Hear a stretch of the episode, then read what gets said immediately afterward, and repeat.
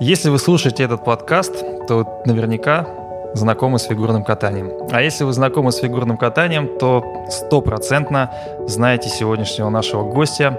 Руслан Жиганшин, чемпион мира среди юниоров, чемпион России, призер этапов Кубка мира. Человек, который сейчас тренирует у Анжелики Крыловой. Руслан, Здравствуйте, Павел. Добрый день. И еще один наш гость, уже постоянный звездный автор, Полина Крутихина. Полина, привет. Привет. Меня зовут Павел Копачев, редактор sports.ru, и мы делаем подкаст «Наша фигурка» совместно с Банком Открытия, надежным банком нашего времени.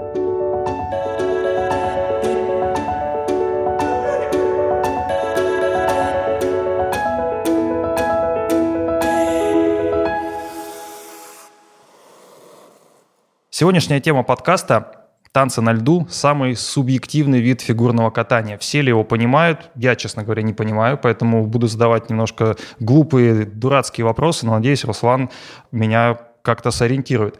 Есть ощущение, что танцы на льду – это такое, такая автономия в фигурном катании такие Аланские острова в составе Финляндии, где говорят все в основном по-шведски, но тем не менее танцы, где нет прыжков, но есть определенные судейские оценки.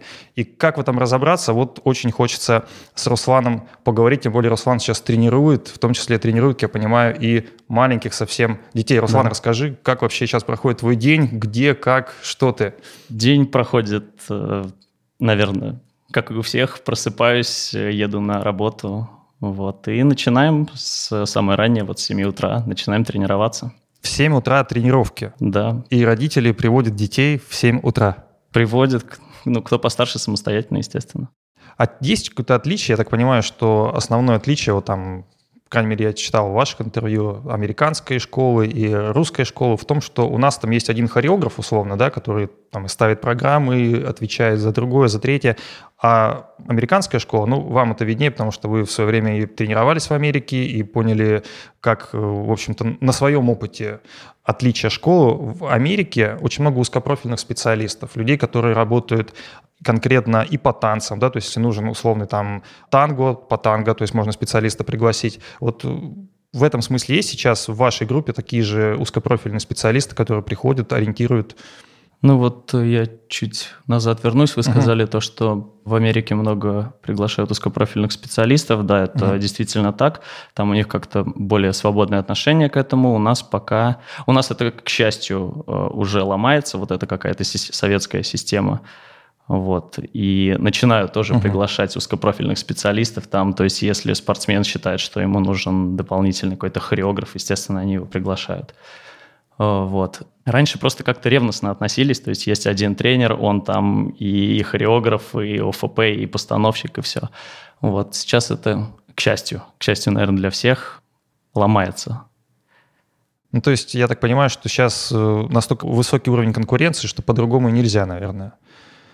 Потому что нужно отличаться, чтобы каждый отличался, каждая пара в танцах, тем более, условно говоря, обязательный танец, там в любом случае один и тот же вид программы, то есть нужно... Да, да, да, на самом деле, вот даже если брать тот же какой-нибудь испанский, испанский стиль, там, испанские танцы, на самом деле это очень, очень сложно. И вот когда мы работали с Нахаром, мы, наверное, первые часов пять отрабатывали движения только в зале, чтобы просто какие-то набор движений, чтобы потом начать уже двигаться то, что ставить то, что он хочет. То есть часов пять на это уходило. Антонио Нахар — это хореограф, я так да, понимаю, да. испанский, который да, отвечал да. за, ну, Кармен. за Кармен, одну из, в общем-то, и... известных ваших программ. Да, и Фрида. Вся жизнь у вас на льду получается. И вот когда вы закончили, было ли ощущение, что нужно вот сразу тренировать или какие-то варианты другие были? Не, я на самом деле даже ни дня не сидел. То есть я, я прям сразу прод, ну, продолжил работать. То есть уже просто в качестве тренера, как консультанта, меня приглашали на детские тренировки. Я проводил тренировки по скольжению, готовились к тестам по скольжению. Сейчас такая вот очень популярная тема, все, все за это трясутся, потому что за скольжение? Нет, вот есть тесты по скольжению. Тесты по скольжению. Да, Что да, это такое? Есть, Расскажите ну вот я, например, вот таким, я. я хочу выступать по первому спортивному разряду. Если угу. у меня нету там третьего юношеского, там второго юношеского и так далее, меня как бы не допустят. То есть я должен сдать сначала эти тесты, и потом только могу выступать на своем разряде. А это чем-то отличается от тестов по ЕГЭ, например? То есть есть какие-то определенные правила, что это? Ну, нужно выполнить просто определенные, так сказать, фигуры. Угу. Фигуры Фигура на, льду, льду, да, чтобы это все было исполнено чисто.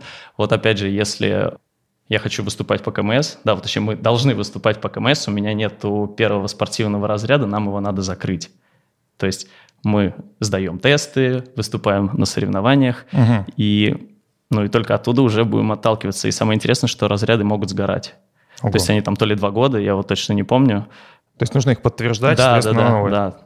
То есть, опять же, сгорают разряды, и все заново, там сначала, там с третьего, с юношеского, что ли, я не помню. Иногда это очень весело выглядит, когда на детских соревнованиях, ну, просто уже, можно сказать, здоровые дядьки выступают. Вот сейчас на днях буквально были в Щербинке, угу. выступали четыре пары наши. Там, кстати, тоже была самая маленькая пара, по-моему, 10, нет, 11-12 лет им. Вот, это, это здорово. Очень весело выглядит. Вот такие маленькие ребятки, и с ними выступают уже, блин, взрослые, там, можно сказать, молодые люди с щетиной. Я помню одну из а, фраз, что тренировать вы начали еще в 15 лет, когда помогали сестре на подкатках. Подкатки это что же популярная да, в 16, штука? наверное. Да, да, первый раз вышел у меня, так сказать, частный урок. Сестра у меня там по каким-то причинам не смогла, и мне пришлось ее подменить. А как вообще выглядят подкатки? Что это, так если объяснить вот широкой ну, аудитории? Подкатки, давайте просто назовем это индивидуальный урок. То есть просто индивидуальная работа, да, с тренером. Угу абсолютно, ну, любой фигурист может такой урок. Ну да, обращаются, кому-то надо разобрать программу, кому-то технику шагов, кому-то хореографию какую-то, кому-то, опять же, тесты по скольжению, которые всем очень нужны сейчас. Мы слишком долго говорили про танцы, поэтому немножко, немножко конкурса. Конкурс от банка открытия. С удовольствием рассказываем про условия. Они простые. Нужно угадать тройки призеров на чемпионате мира в Монреале. Четыре вида программы. Парное катание, танцы на льду, все-таки танцы, да? Мужское и женское катание. 12 фамилий вам нужно назвать в правильном порядке. И приз ваш приз – сертификат на 100, 100 тысяч рублей в спортивный магазин вашего города. Вы купите точно не только коньки и не только себе. Оставляйте комментарии в постах на сайте sports.ru с анонсом или с расшифровкой этого подкаста. Такой тоже выходит в комментариях к видео на YouTube. Итоги мы подведем 27 марта в блоге подкасты на sports.ru. Подробнее на сайте и по ссылке в описании. Вперед! Удачи! А родителей, бабушек, дедушек вы пускаете на ваши тренировки? Я почему спрашиваю? Это Тутберидзе в одном из интервью говорила, что в идеальной системе ребенок ходит рикошетом от тренера к родителям, и родители должны сами соблюдать диету, сами ложиться в 10 вечера, в общем, делать все то, что делает ребенок, как будто бы они сами спортсмены. Вот у вас как? На самом деле я, честно, против, против того, чтобы родители присутствовали на тренировках, чтобы они смотрели тренировки. Вот, то есть обычно, вот как даже у нас было, как родитель привез, сдал, так сказать, ребенка тренеру, все, он там тренируется, его забрали. Вот. Я не знаю, но у меня никогда не было такого прям строгого отношения, то, что вот родители там со мной в одном графике, то есть, ну, понятно, я должен быть накормлен, вовремя оказаться дома, сделать уроки и, там, и лечь спать, не засиживаться. Вот, а так, чтобы какого-то фанатичного прям отношения, что я как в каком-то режимном, на режимном предприятии не было.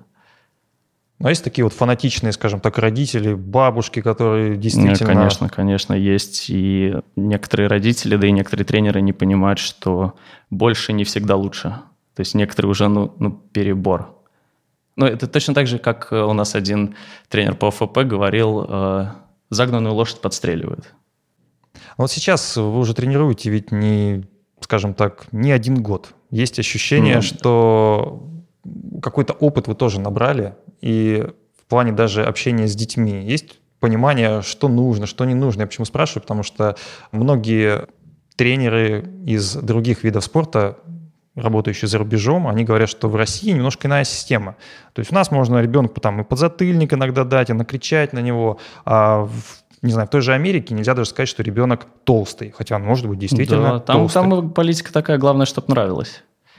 Вот, а у нас, э, ну да, у нас более лояльное отношение к детям, то есть э, получить по ноге чехлом, особенно вот раньше было, угу. ну вообще нормально. но зато ты сразу понимаешь, что, как делать надо, как не надо. То есть сейчас это все больше, э, как сказать, мягче все. И, наверное, это тоже несколько тормозит процесс какой-то. Вот, потому что, ну, я просто по себе помню, получаешь чехлом по заднице, и все, ты знаешь, что ее отставлять больше нельзя. Вот. А так с детками, на самом деле, наверное, больше индивидуальный подход каждому. Кому-то нужно, наоборот, поддержать, сказать, что там все хорошо, молодец, трудись там. А кто-то пока, да, пока не накричишь, э, не поймет. А бывает, что приходит, скажем так, ну, вроде с одной стороны закричать нельзя, а с другой вот, ну, хочется как-то вот как иначе Ну, объяснить? вот я говорю, есть некоторые детки, что вот если на них начать кричать, они просто в ступор. Вот у меня тоже такое было, когда на меня кто-то ругался, я, да, отстаньте от меня, пожалуйста, вот тут на голове написано. Вот, а некоторые наоборот, то есть им это надо, пока не накричишь, они в себя не придут. Вот среди болельщиков есть мнение, что к мальчикам относятся лояльнее в секциях по фигурному катанию, потому что их меньше, в основном они выбирают хоккей, и, соответственно, к ним нужно поласковее. А девочки, поскольку их больше, у них выше конкуренция, там уже можно не стесняться. Вы знаете. А, ну, к мальчикам, ну, не могу сказать, что прям какое-то лояльное отношение, наверное, такое же. Но если быть лояльным, это будет как-то, наверное, неправильно. Вот, и когда вот особенно в танцах. В танцах мальчиков немного. И к ним, да, очень так трепетно относятся, что-то типа говорят, как это было. Не скажу, не скажу сейчас. Ну, есть ощущение, что вот раньше относились бережно, да, а сейчас? Да сейчас тоже бережно. А Насколько, почему? Ну, танце... на, на человек 30, на, на 30 девочек один партнер там найдется. Вот, и если хорошо, когда выборы есть, да, вот а так обычно вот мальчикам ну, зачастую происходит так, что мальчикам устраивают своего рода кастинг. Ну, точнее, не мальчикам, девочкам. То есть мальчик есть, приходит девочка, одна покаталась, там, так сказать, примерили, вторая девочка не подошла, там, третья. Вот, и вот из этого как-то рождается пара. А остальные девочки, которые не прошли кастинг, но хотят быть танцоршами, они, получается, катаются там по одной или друг с другом и ждут, пока придет еще какой-то мальчик? Да по-разному происходит. Часто происходит так, что какая-то пара рассталась и берут из этой же группы. Там кого-то поменяли местами, кого-то перестали. Но это вот на, на начальной, начальных уровнях. Вот. А так зачастую приходят из других групп, вот именно уже к конкретному партнеру, да, попробоваться. Вот как-то так это все происходит. А насколько вообще сложно скататься с новой девочкой? Вы знаете, я с Леной скатывался, наверное, всего ничего. Мы почти сразу начали ставить программу. То есть у нас, может быть, ну, пару дней мы покатались какими-то просто разными упражнениями. И потом у нас был отпуск, это был конец сезона. Мы вышли на лед и прям сразу уже начали ставить программу. Это Лена или иных, но я понимаю, что да. вы уже были все-таки ну, созревшие, состоявшиеся ну, спортсмены, ну, да, поэтому да, вам да. было проще найти да, общий если, язык. И... Да, если это начинающие танцоры, это, естественно, сложнее. Это сложнее, особенно если партнерша уже работала в паре, а партнер нет. Вот это вот сложнее происходит. Когда наоборот, это быстрее. Нет для ощущения, вот, ну, по крайней мере, со стороны иногда кажется, что вот танцы, ты вот не умеешь прыгать, тогда вот идешь в танцы. Или бывает так, что прям человек создан для танца. А вы знаете, часто слышу такие фразы, когда детей как в какой-то форме наказания им говорят, типа, вот, не будешь прыгать в танцы, у меня пойдешь. Они, нет, не хочу в танцы. Да, так, такое есть. Ну, раньше вот было как, типа вот с одиночным не пошло, отправляют в танцы, к примеру, да, у кого прыжки не шли. Сейчас уже очень много спортсменов, которые в одиночном толком не были. То есть которые, можно сказать, не знают, что такое прыжки. Есть истории, когда одиночники довольно успешно из-за травм, допустим, переходят танц. Ну вот как раз последний пример — это Алена Канышева, которой пришлось, уже выучив четверной прыжок, из-за здоровья уйти в танцы. А насколько высоки шансы выйти на какой-то высокий уровень в танцах, если ты начал им заниматься лет в 14-15? Ой, вы знаете, я вам сейчас, конечно, конкретные примеры не приведу, но такое тоже было. Но учитывая то, что сейчас наш вид спорта как-то так молодится, как правильно сказать? Помолодел. Помолодел. Вот. Не знаю, честно, не знаю, как это, насколько это оправдает какие-то ожидания, но, но такие, такие уже, такое было, когда лет в 14, там, в 15 переходили в танцы и там добивались достаточно высоких результатов. Ну, смотрите, вы пришли в 4 года вообще Да. в фигурное катание. Да, в да, 9 уже стали заниматься танцами. Ну, в 9. А в 14 это все-таки, ну, уже поздновато. Кажется, что к этому времени уже организм сложился, и, в общем-то, есть какие-то определенные навыки. То есть танцы — это все равно немножко другие движения. Это, мне кажется, даже другой темперамент и менталитет нужен для этого. А, Вы знаете, вот, наверное, даже пример такой есть. Работает у, у Этери. Вот, э, Данил. Вот, он же, он же в танцах тоже был. Вот, но я на самом деле не, не сильно наблюдал, я не сильно в курсе его достижений, его карьеры, как Мгм. было, но, по-моему, он там не очень долго прокатался в танцах. Сколько, Полин, прокатался? Он, наверное, Я тоже не два. сильно наблюдала за Даниилом. Но да, сначала Вот, был ну одиночником это, это тот вариант, когда, когда одиночник попытался перейти в танцы. Не, он, он неплохо, неплохо выступал, но по результатам его я не сориентирую, даже сейчас не скажу. Еще один миф про танцы. Про то, что в танцах существует реальная очередь на пьедестал. То есть нужно пройти какой-то путь. Путь от судей, от федерации. Вот и это ощущение лично со стороны или действительно что-то есть такое понятие очередь? А, Вы знаете, наверное, наверное, вот чисто по моим ощущениям, наверное, что-то, что-то, что-то вроде очереди есть. Ну, Вот. это чистое ощущение. Чисто ощущение, да. Как, как на самом деле, ну, посмотрим, узнаем. Чемпионат России сложнее выиграть, чем чемпионат Европы? Говорят, сложнее. Вот в танцах, мне кажется, не факт. Вы знаете, у меня не было никогда такого, что что-то сложнее. Все, все было непросто. Как бы на любой старт э, надо было собираться. И, ну, как на любом старте, ты не имеешь права выступать плохо. То есть ты уже должен держать какой-то уровень. И, то есть, и там одно же за другое цепляет. Там на, на чемпионате России идет отбор на, На тот же Европу чемпионат мир. Европы Мгм. на мир, да, то есть нельзя упасть в грязь лицом и, и в, ну, в прямом смысле упасть. Вот, соответственно, там хорошо отобрался на Европу. Не факт, что отправят на мир, там еще тоже всякие э, движения происходят, всякие. Внутрифедерационные, назовем Да, так. да, да, да, да. То есть также по результатам чемпионата Европы смотрят, кто как выступает, и потом уже решают, принимают решение, кого отправлять на чемпионат мира. Вы были и на Олимпийских играх, и на чемпионате мира, Европы. Есть ощущение ответственности выше там, на Олимпиаде? Да везде, я говорю, абсолютно везде высокий уровень ответственности, начиная с контрольных прокатов в начале сезона. Точно так же Гран-при. Все хотят отобраться на финал Гран-при. Выступил на финале, хочется уже попасть на чемпионате России, там, в двойку, в тройку. Соответственно, уже дальше отобраться на чемпионат Европы мира. Ну и Олимпийские игры, конечно. А реально, что контрольный прокат — это действительно такой полноценный старт. Даже, может быть, важнее чемпионата России, потому что там, собственно, и показываешь себя. Полноценный старт. Ну нет, это не полноценный старт. Там, как бы, понятно, более лояльные отношения в том плане, что это не соревнование. Там надо именно просто показать себя, что ты можешь. И там, опять же, если были какие-то допущены недочеты, как бы судьи, э, судейская бригада это все понимает, да, то есть это, как бы, опять же, повод работать над этим. Просто, ну, это, наверное, больше все-таки как подведение каких-то итогов о проделанной работе и увидеть какие-то недостатки, что-то еще успеть подкорректировать до первых соревнований. А могут после контрольных прокатов сказать, что программу надо менять целиком? Ой, вы знаете, некоторые программу целиком меняли и в середине, и почти в конце сезона. То есть я, честно говоря, не скажу конкретных людей, кто менял, кто нет. Но такое возможно, да, но скажут прям нет. Кто-то, например, бывает такое, что музыку меняет. То есть на контрольных прокатах сказали, что музыка не подходит по параметрам, вот, которые по регламенту, так сказать. Вот, ну да, меняют музыку, меняют части. Раз про музыку сказали, как вообще происходит подбор музыки? Вот сейчас вы тренер, вот вы как своим подбираете? А, знаете, наверное... Слушаете кучу пластинок, не знаю, там, Наверное, на когда- или как? Да, наверное, когда смотришь на какого-то определенного спортсмена, уже примерно понимаешь, какой стиль, какой образ ему подошел бы, и что ты из этого жанра уже начинаешь как-то копать какие-то саундтреки, какие-то мюзиклы. И очень здорово, когда спортсмены сами предлагают какие-то варианты, которые они чувствуют.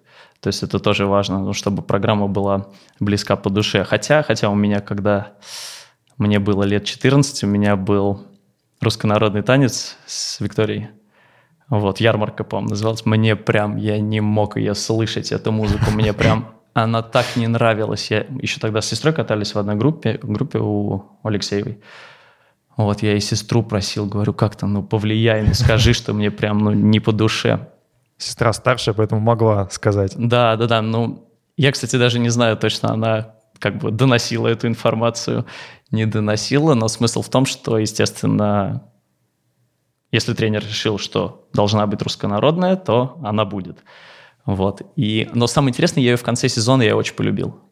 То есть я ее катал от души прям, мне прям нравилось. Я не знаю, как это, как это так сработало, но в конце сезона я ее полюбил, когда мне оставалось там один или два старта.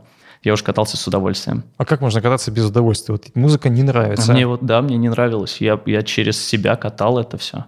Но это здорово, это здорово, когда дети катают руссконародные танцы. Вот опять мы на соревнованиях сейчас на днях были, и вот совсем малыши лет по 10 катают руссконародный танец, но народ стоит, улыбается и судьи сидят, им не скучно это смотреть, но это выглядит здорово. По мне, куда лучше, чем какая-нибудь та же десятилетняя девочка катает какой-нибудь Мулин Руш и строит из себя, ну, пытается, пытается принять образ какой-то роковой женщины, например, но это, наверное... Ну, это, может быть, тоже как-то умиляет, да, но руссконародный, я думаю, всегда будет сильнее как-то, он какие-то эмоции положительные вызывает. А дети не бывают, не подходят, не говорят, э, Руслан... Хочу Мулин Руш. Хочу Мулин Руш, а вы мне ставите русскую народную. Сами вспомните себя. Ну, как тренер скажет, так и надо. Это твой Диктатура. босс и начальник, да. Ты сказал свое мнение, мы его выслушали. А осталась какая-то музыка, которую сами не успели скатать? О, не знаю, даже, наверное, сейчас такой пример приведу. Мне очень нравится музыка из мюзикла «Поющий под дождем». Под который сейчас Вика с Никитой да, катается? Да, очень нравится эта музыка. Вот под нее я бы хотел, да. А вот э, ну, есть же ученики, можно им поставить? Или, с удовольствием, еще... с удовольствием. Я очень люблю эту тему, мне она близка. Какие-то еще есть композиции, которые прям уже точно знаете, что надо обязательно в ближайшее время кому-то поставить? Есть. Есть композиции. А есть те, под которые точно не будете ставить? Ну, что-то прям, что вообще не нравится. Стоп-лист. Трудно, затрудняюсь ответить. Ну, смотрите, мне как болельщику фигурного катания, например, иногда хочется сказать, ну, ребята, там, Кармен пять раз за, за один э, за одну группу. Наверное, Мулен Руш я бы не стал. Надоело, ну, это или? уже просто очень много было, и не знаю. Кажется, пошло вот так иногда. Что... Не пошло, просто как-то уже надо идти дальше, мне кажется. Это здорово, когда там тоже у нас в каком-то году брали музыку 30-х, 40-х, вот, но это тематика общая была, да, а так вот именно выбирать Мулин Руш я бы, наверное, не стал. Только Мулин Руш, остальные Ну, может... наверное, это просто первое, что пришло в голову, я не могу сказать, что я как-то категорически против, но, наверное. Мне кажется, вообще иногда появляется какая-то такая мода до композиции. Вот, допустим, вышел фильм «Ла Ла Ленд», и все сразу стали брать «Ла Ла Ленд». Там э, вышел мюзикл «Призрак оперы», и у всех сразу пошел «Призрак оперы». Ну, вот опять же, кстати, к вопросу о том, что часто ли можно услышать свою музыку на разминке.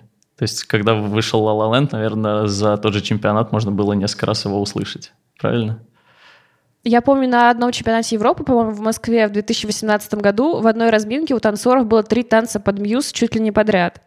У меня было однажды в юниорах, я помню, мы были, по-моему, в Австрии или в Польше, с Викой выступали. И там в разминке было, так сказать, четыре Синицыных. То есть у меня партнерша была Виктория Синицына, был Валерий Синицын э, с э, Валерией Зенковой катался. Потом тренер Ростислав Синицын и его сын тоже был с нами в разминке. То есть журналисты подходили, спрашивали, вы родственники? Нет, не родственники, совсем. Короче, не только есть музыка одинаковая, но и фамилия одинаковая. Да. да. А вообще идеальная партнерша в танцах на льду, какая она? Вот чисто с точки зрения качества. Ой. Качественная партнерша. Качественная, да. Ну, женский вопрос и мужской ответ должен быть.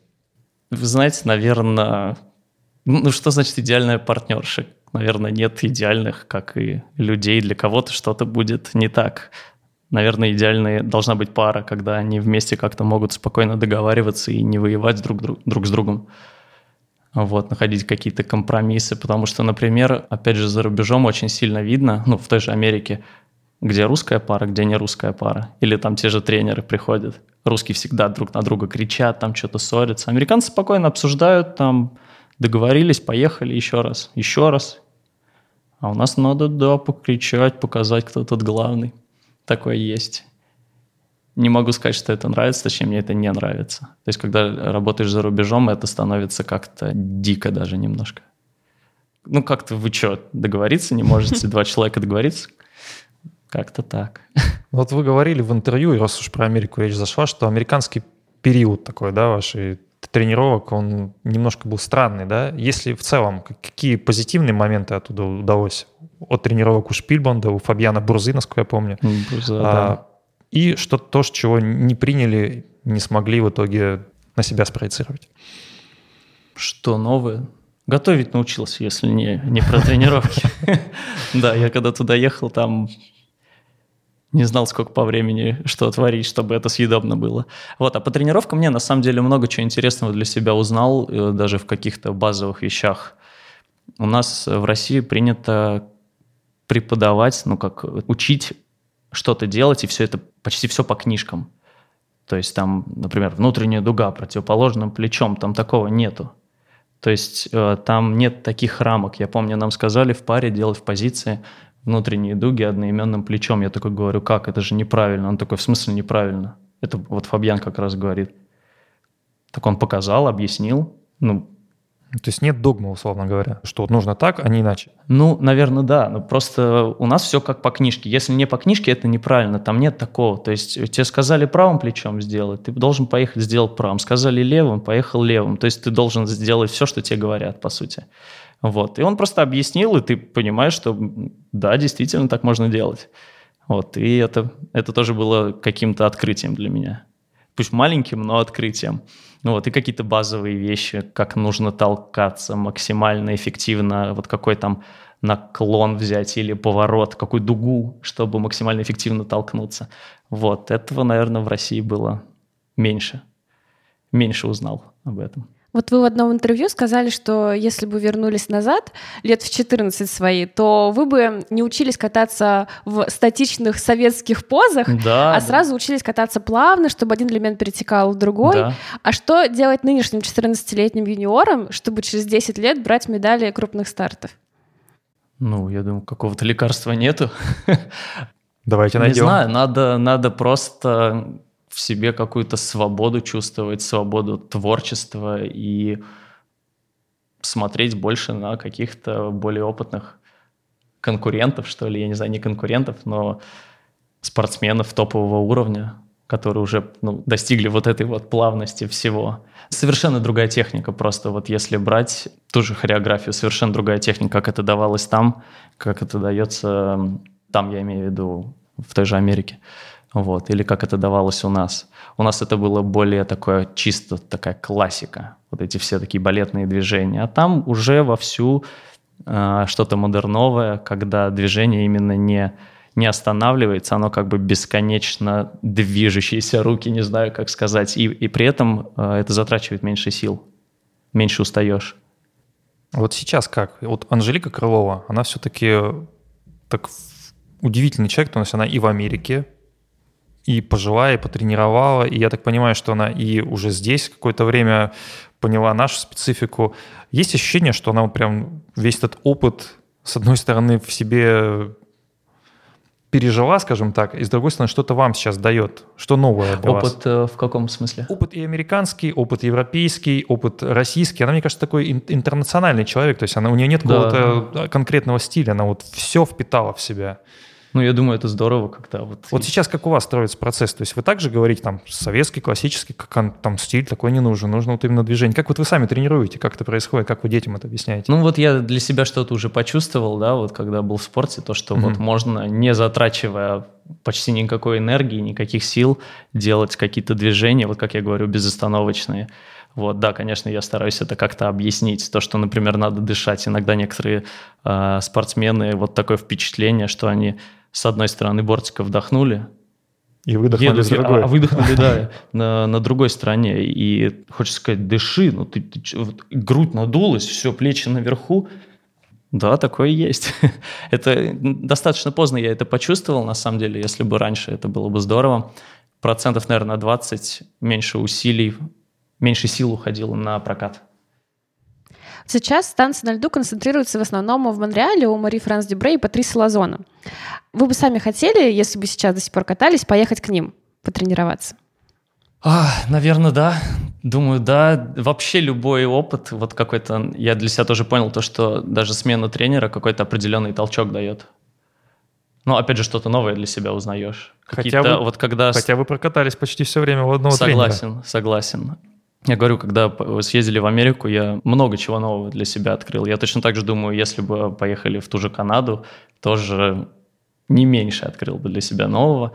Вот. Но тут тоже такая, наверное, тонкая грань, если прыгать с места на место, то есть, не знаю, надо это очень аккуратно, наверное, делать. И, наверное, не чистить, потому что ну, как-то ты привыкаешь все равно к тренеру, к какой-то энергетике, да, к, тренер привыкает к тебе, он уже знает твои там какие-то сильные стороны, слабые, и он уже может как-то правильнее настроить на, на тот же прокат. Ну, я так понимаю, что можно в Америке научиться готовить. Можно. Можно много чего научиться. Ну вот э, вспомните, как вот сами решили уехать в Америку. Ну, наверное, просто почувствовали, что хотели какого-то развития, какого, что-то поменять. То есть, может быть, результат немножко то ли остановился, то ли что, вот, и хотелось чего-то изменить. Вот. Ну, решение, да, непростое, но это как бы жизнь круто меняется. Это же не просто к другому тренеру перейти и на другой каток ездить. То Другой есть язык. надо, надо переехать, да, в другую страну. А долго вообще вариант тут прорабатывали, скажем так? То есть все равно что нужно было и снять жилье, ну, как вот рассказывала Женя Медведева, нужно снять жилье, нужна машина. Да, да, да, без желательно, машины там никак. Желательно все равно жилье рядом с катком, чтобы не тратить да. время на логистику. То есть у вас, наверное, тоже это заняло сколько там, месяц, наверное, может быть, и Первый больше? месяц вообще был очень тяжелый, конечно, я его так вспоминаю. да, надо было. Там же еще те же апартаменты, если снимаешь, там, э, ну, просто голые стены. То есть ничего нет. Ту же кровать надо купить. То мебели нет вообще? Ну, там вроде есть какие-то апартаменты, где уже с мебелью, но, естественно, они стоят просто прилично, прилично больше. Вот, то есть мы сначала жили в отеле, в перерывах между тренировками мы ездили, искали апартаменты. Окей, нашли апартаменты, туда надо как-то, ну, на чем-то спать. То есть точно так же Uh, у меня Toyota Camry была, я в эту Toyota все, все умещал, то, что всю мебель. А, да, ездили, ездили, заказывали, там, собирал я эту кровать сам. С первого раза? Ну да, там несложная конструкция, но сам. Ну вот сейчас, если бы, не знаю, кто-то из э, ваших подопечных какое-то время подрастет или там скажет, хочу поехать в Америку, остановите, скажете, езжай, надо...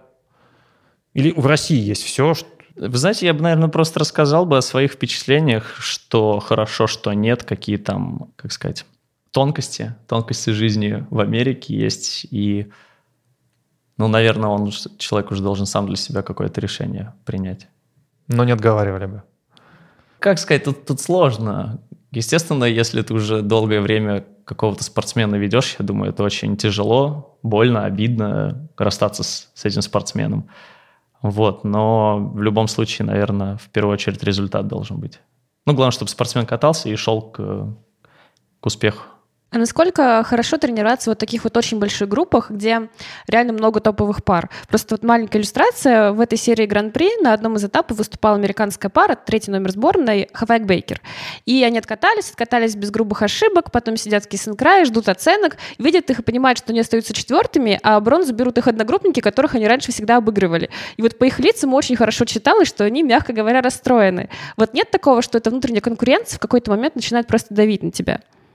Ну, вы знаете, у нас, например, тоже было такое, что, ну, как бы все в одной группе катались, и Серега Мозгов, Саня Яновской, да, мы же на одни соревнования вместе всегда ездили, вот, и, ну, остальные... Я думаю, это просто индивидуально, потому что у нас, например, с тем же Серегой Мозговым никогда не было никаких стычек, не знаю, конфликтов, обид каких-то. Ну, все работают на результат. То есть нет такого, что это же не какой-то циклический вид спорта, где надо просто обогнать, да, первую очередь, наверное, это какая-то борьба с самим собой. То есть надо в первую очередь, наверное, даже не спортсмена, а себя победить. Ой, не спортсмена, не конкурента, не соперника, а себя. То есть просто сделать свою работу, как ты ее должен сделать. когда спортсмены и тренеры говорят в интервью, что они не поняли своих оценок, не понимают, почему у них стоят те или иные уровни, это кокетство или действительно Ну, настолько все наверное, субъективно? это, да, часто, да. Часто такое происходит, когда ты смотришь и не понимаешь. Даже можно на видео пересматривать и не понимать, за что тебе там сняли балл какой-нибудь, сняли уровень. Вот. У нас, кстати, однажды мы в Торренто, по-моему, выступали, это была универсиада. Нам дали 4 дедакшена с Викой, и если пересмотреть видео, там, когда выставляли оценки, просто, просто наши лица. Там, да, это мемом Это- стала это- вот эта это картинка. весело, да, это было весело. Мы сами не поняли, за что могли дать 4 дедакшена, учитывая то, что хорошо, там передержали две поддержки, за что еще два.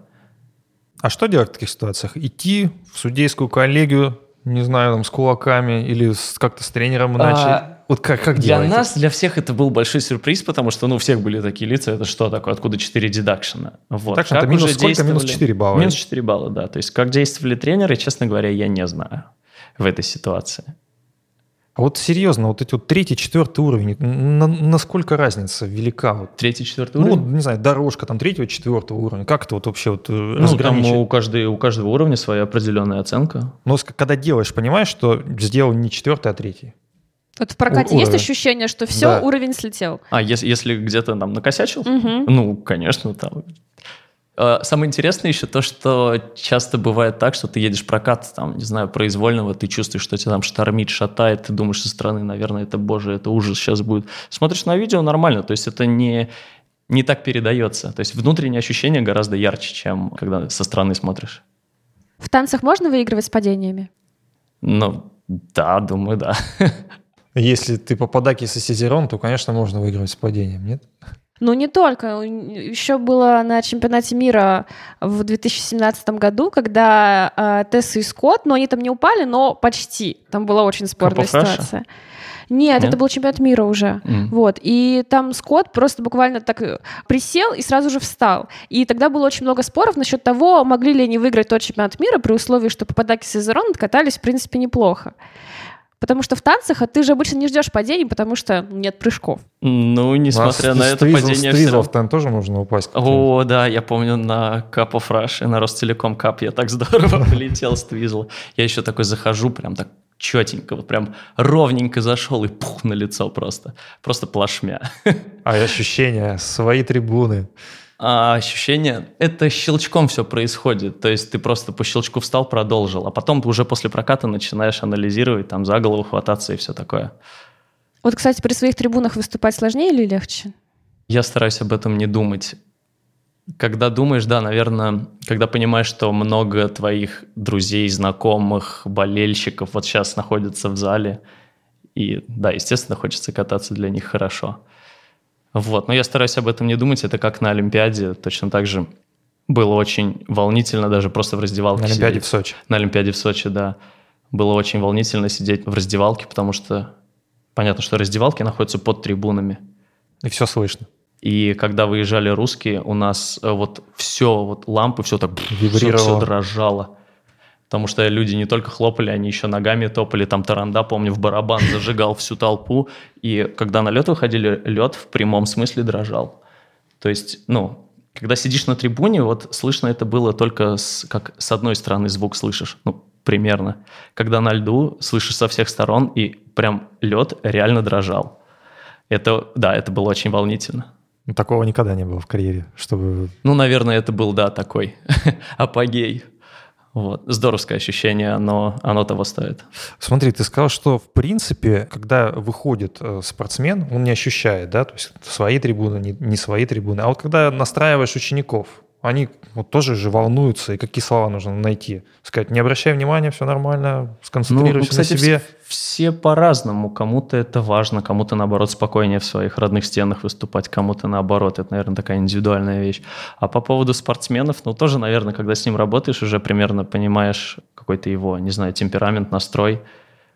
Вот. Кого-то надо, наоборот, успокоить, кому-то, как мы как-то обсуждали, дать леща. Вот, ну, не в прямом смысле, но все равно там или ущипнуть. У нас вот э, Елена Владимировна всегда брала так и хороший щипок за задницу, так что ты просто запел.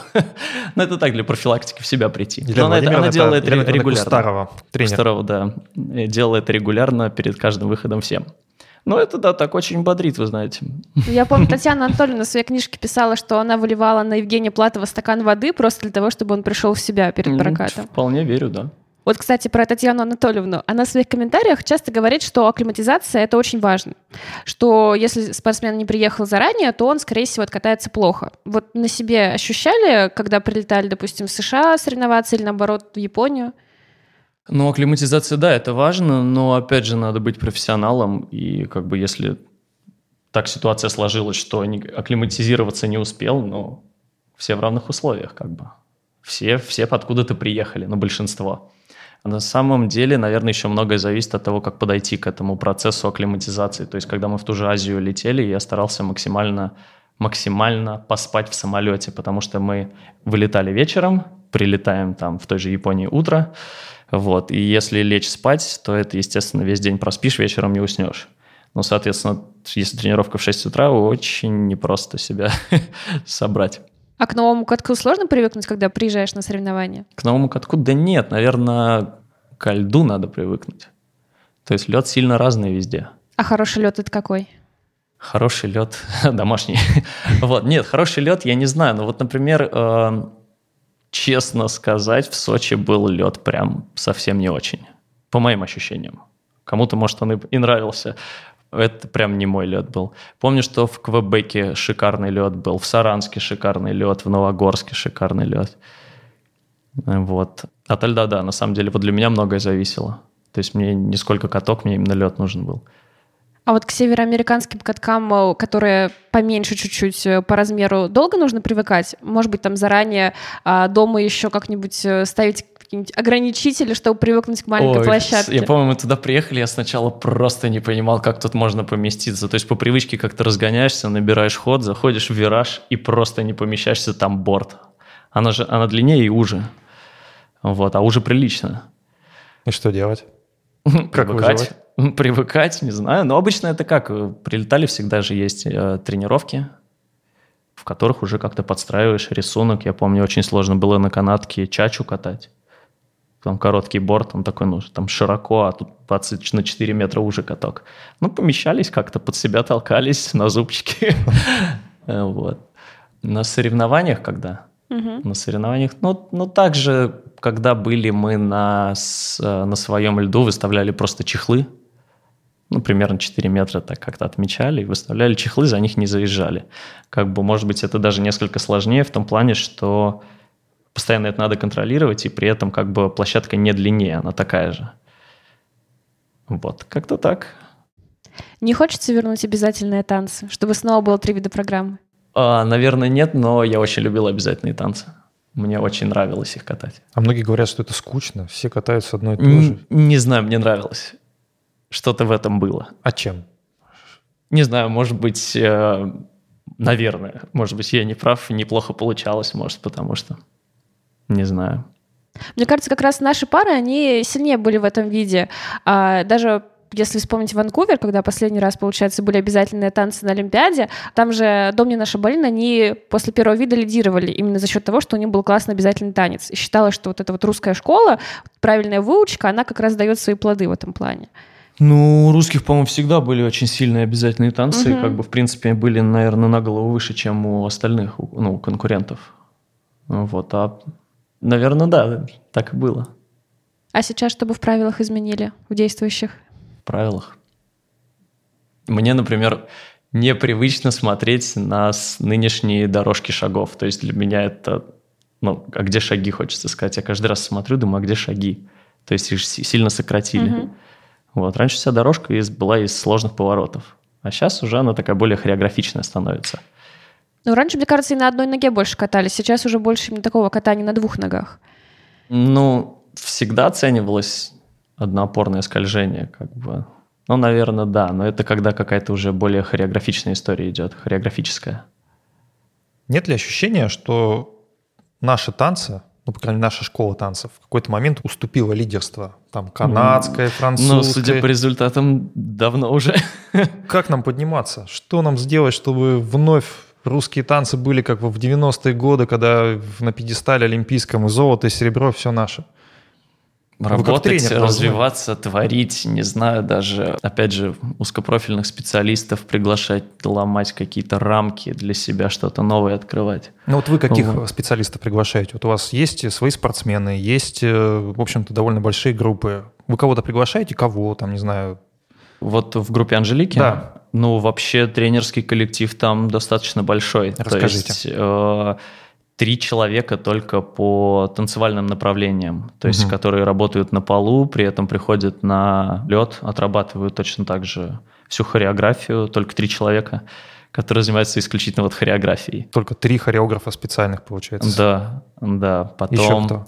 классическая хореография, то есть обязательно зал точно так же приходит на тренировки, поправляет что-то уже в программах. Тренер по ОФП обязательно – кто еще? Когда в группе у Алексеевой катались, у нас был тоже такой хороший очень тренер по ОФП Борис Федорович Драбкин. Вот он сейчас, не так давно его, кстати, видел, очень рад был встрече.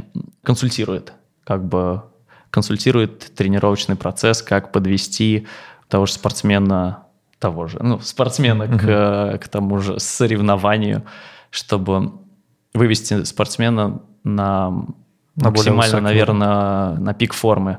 Потому что вот как он нам объяснял, то, что пик формы – это недели 2-3, максимум месяц пик формы. То есть при, при том, что ежедневно это поддерживается там часовым бегом.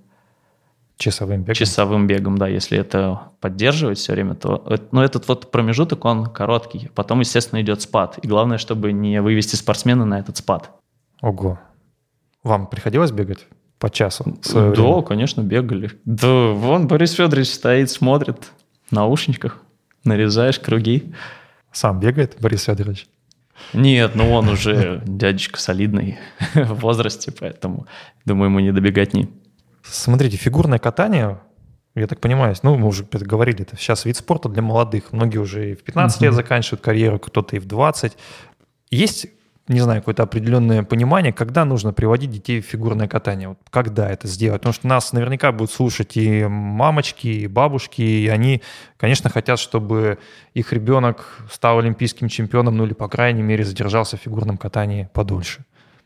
Ну, наверное... Ну, чем раньше, тем лучше, наверное, тоже не будет правильно сказано. Но в два, кто поведет в два. Ну, вот сестра у меня в три, например, пошла. Серьезно? На фигурное катание, да. Меня повели в четыре как бы считается, наверное, таким самым правильным возрастом, это вот примерно в 4 года. Вот. Но, несмотря на это, тоже и больших результатов достигали те, кто и был и в 7 лет приходил. Вот. А сестра в три года сама захотела, увидела по телевизору и решила, что хочет кататься? Ой, вы знаете, я вам, честно, затрудняюсь ответить, но я знаю точно, что я по своему желанию пошел. Меня водили на тренировки на СЮП, бывший, когда еще стоял водила мама, ну не с кем было оставить просто. Ну, брала меня с собой на тренировки к Нельке. Стояли мы вместе на балконе, я наблюдал ежедневно. Ну, потом сказал, тоже хочу. что хочу, да, тоже кататься. И вот я докатился. Вот я здесь. А почему с сестрой, кстати, в пару не встали? С сестрой, ну как, ну не знаю. Мне кажется, это, ну, во-первых, разница в возрасте, да, но и мне кажется, что это, ну, как-то не очень правильно. Хоть есть ну, живой пример э, Шабутани. Шабутани, но не знаю, мне Все это, равно что-то, да, я согласен, что-то отталкивает. Мне кажется, ну, что-то как-то Они брат-сестра катают любовь, и я не знаю, может, это как-то будет, ну, как это, не консервативно не сказано, но как-то, не знаю, мне тяжело это... Ну, не тяжело, но что, что-то какое-то... Какая-то... Но ограничение в репертуаре, наверное, есть какое-то Не знаю, что-то... Многие что-то темы вот... уже не возьмешь. Мулен Руш не возьмешь. Руслан, Скажи тогда еще нам по поводу, вот счастлив ли ты сегодня? Ты вот Абсолютно. тренируешь, ходишь на работу в 6.30 или 7, не знаю, во сколько 7. ты встаешь, чтобы к 7 утра приехать на работу? Ну, шести еще нет. Шести еще нет. Ты да. встаешь, едешь, тренируешь, потом наверняка да. это не последняя тренировка, нет, еще абсолютно. тренировки. Да, вот самое интересное, что в этот день, когда к 7 утра я заканчиваю работать где-то полседьмого. Вечера. Да. Да, ну на льду вот я помню, как-то не так давно, часов 7 провел.